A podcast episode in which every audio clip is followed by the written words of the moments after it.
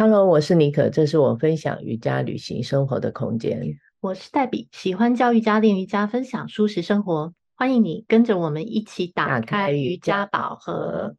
之前我们有聊过客套话这个主题，有记得吗？当然啊，是蛮最近的事。嗯，我蛮喜欢那一集的，因为发现，在跟自己周遭接触的人讲话的时候，通常就会有一些状况发生。不管熟跟不熟了，我觉得这是一种语言障碍吧。嗯，没错，每个人就身为不同的个体，本来就会思考方式不一样。现在的人大多数都喜欢高效率嘛，所以会很喜欢的长话短说，可能也就造成了许多词不达意，或是语言隔阂。你说的障碍存在，我觉得这个观念大家一定要有。就是真的，每个人说话的逻辑是不同的。嗯，像老一辈的思维说话模式，就不太可能去改变他，对，对不对？下一代他们成长的背景是生活的风格已经跟我们完全不一样，非常的有个性，喜欢表达自己的看法，讲话也讲得很快，那有时候又很简短，很多新的那种口语，我有时候都听得不是很明白。就是那种世代的流行语，嗯，我常常都要回头问一下他们到底是说了什么意思。你会不会有这种困扰啊？毕竟你是妈妈嘛。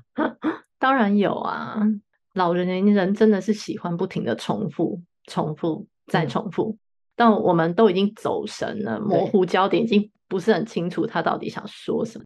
嗯，那年轻一辈要看啊，因为我的还小，所以其实还好。少年少女真的是有他们。这个时代的沟通语言，通常还伴随着比较懒惰，还要求新求快，嗯，诶，还要好玩的特质，所以会有年轻族群喜欢的说话方式。就算像我们两个吧，也算听起来 Podcast 里面默契很好。其实有时候讲了一个词或是一个关键字，都还是需要再次确认一遍你的意思的，对不对？这是没错，对，因为这不是说只是出现在家庭哦，嗯，在面对工作上的伙伴、上司或是同事，你说再怎么好的朋友、闺蜜这些，甚至是说不是很熟，你出外买个东西的店家，或是你机缘碰上的人，我觉得只要你一开始张开口想要说话，有没有发现？其实我们就需要做一点调频，对，调频的动作，需要最好是要能调整到能互相听得懂的频道上，这样的话就会比较省时，比较省力啊。你说起话来会觉得稍微不需要费力，也避免一些没有想到过的问题，还有争执。调频蛮重要的啊，比方说对方说话时候的语速啊、节奏、用词、气氛，这样感觉一下没有跟他讲在一致的点上。觉得这个需要学习的，很多人 不会调频的，他只会想讲他想讲的，用他的方式。是啊，所以当你如果在对的频道上，你不是说不对频道上你就不要跟他讲，不是这样，而是我们要试着去调整自己的频率。如果你在对的频道上，双方在说话的时候，言谈间是会让你身心喜悦、如沐春风的，你就会想一直跟他聊下去。回头想想，这样谈话内容是会很有记忆点的，你就会咀嚼、回味再三。你想想哦，周遭让你有这种感觉的人多不多啊？嗯，会有啊。嗯，像你讲的，经历一场对话后，身心都愉悦了，如沐春风了，是还蛮多的。那同时间呢，在不同频道上的沟通经验不少，就是相反啦。对 对。对，不过拿掉自己的主观立场，有时候多试着从自己身上找原因，多一点点耐心，像是比较亲近的家人朋友，都是很好拿来练习沟通的对象。对，特别是我现在开始教学。会碰到很多一面之缘的学生，有的也会聊天。团体课下课就鸟兽散嘛，大家懂的，嗯、比较不会过多的闲聊。那反而是很多一对一形态的学生，就会很需要精确的确认对方身体的感受。也蛮幸运的，因为我过去的工作是以 HR 人事咨询的工作为主，所以在对话中问问题啊，帮对方做一个结论。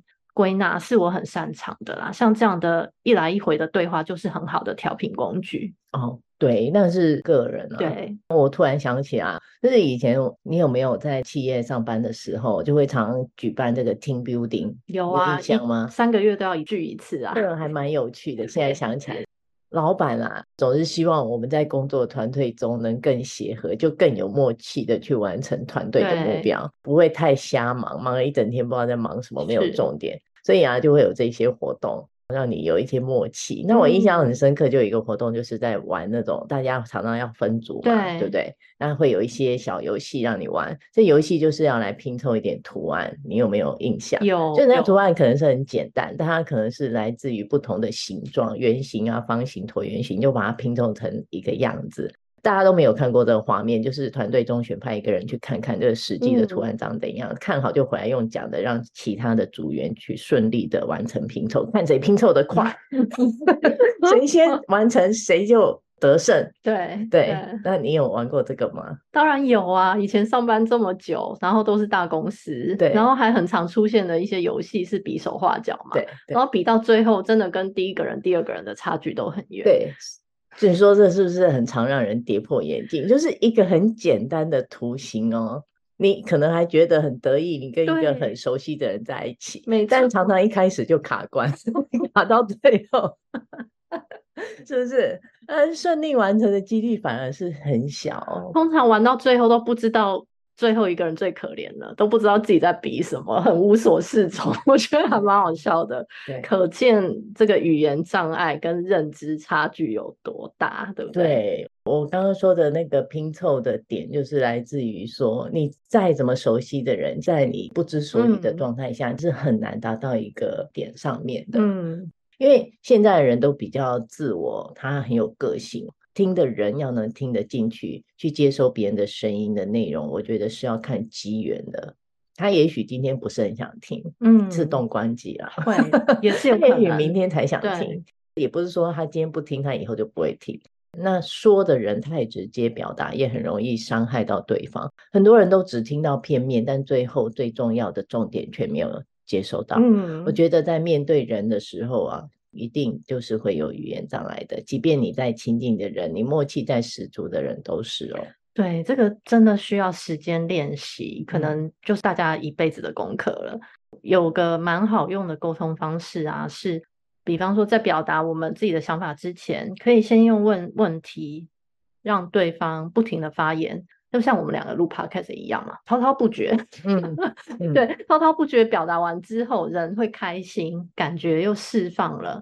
相同的，我们听者就可以从中去理解对方想要的、想表达的，然后再顺理成章按着对方的频率，刚刚讲的调频，在对方的频率上，接着说出我们想说的话跟建议。很好，这是一个方法。我觉得这种障碍的存在。发生在自己没注意讲错了话，这是时常会有的哦。对，因为我们也是不能说我们好像不会说错话，啊，其实不是这样，不停的说错啊。对，那也有可能是因为对方的言语让自己不开心，嗯，我们这样就会生闷气嘛，我们也会争吵，或是误会了。对方原来的意思，对，从此可能就觉得我跟你话不投 机，我们也抓错了重点，再也不往来，对，这多可惜呢。嗯，对，我想就我们能怎么样避免少一些障碍啊？对，首先比较重要，我觉得就是要从自己的心态改变起来，我们不能太玻璃心啊，或是太在意对方说出来的话，同理心要站在对方的角度来思考一下，为什么对方会讲这样的话。这个是发生在我们的同辈，或者是长辈，或者是我们的晚辈。我们很受伤，是我们的视角。以他的角度来说，并不是如此。当我们知道对方的个性啊，我们就可以调整一下自己的频率，来让双方好好的沟通，对不对？没错。再来是我们自己啦，就是去明确表达自己心里的感受。我觉得不要埋在心里太多。自己很沉重，别人都没感受的。对，就是你要不要，能不能啊？你好不好？你感觉对不对？不要总是含含糊糊的带过，好像很委屈自己，然后实际上又让人摸不着头绪。就是不要真的太多包袱背在自己的身上，不要去预设立场，就是把你很直接说实话，有时候会伤人，但有时候不清不楚的话更让人觉得不舒服，而且长久以来反而会有更多的疙瘩在心里面，对自己的身心是很不好的。说话的表达。要因人而异的适时调整到他能接受的频道当中。嗯，你的这番建议很好，我也分享一个啊。我们家小朋友幼稚园中班还是大班，开始就在学习的美国教材是，呃，老师会给他很多实际情况，嗯、教他去分辨什么是 facts 事实。然后什么是感觉、嗯、feeling？、嗯、比方说，我说了下面这句话嘛，外面下暴雨，我很不舒服。然后看到雨天，感觉有点闷闷的。嗯，哎，那个时候孩子就必须要去回答，说下暴雨跟今天是雨天，是我们改变不了的 facts，是事实。不舒服、闷闷的，其实只是自己的 feeling 啊，对。只是感觉，嗯，对。那有了这样的训练呢，在开口说话、接收对方的话语、听别人说话的时候，我们必要时刻只去陈述事实，真的会清晰很多的。那包含很多人说话只会围绕在感觉，那这时候其实可以试着多问重点问题，比方说你为什么会感觉不好？是发生了什么事？嗯、哦。嗯，这个就可以引导对方说出一些事实嘛。嗯，同时我们也放掉自己的预设立场，多聆听，多提问，在我们需要进行快速下一步行动的时刻，想了解对方想法的时候，就会很有效率啦。哦，真的，嗯，欸，好像很多老人家都只有 feeling。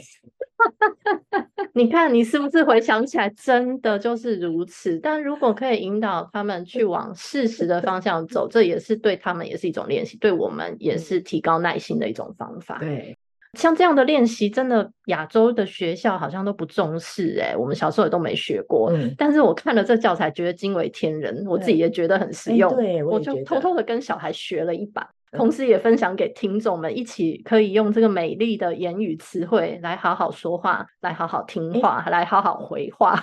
我我也会好好的来研究一下这个内容，到底我们说了多少是事实，多少是感觉？对哦，对，好，这些都是在生活中的学习哦，我们就会少一些责怪对方，多一些调整自己。我们少了语言障碍。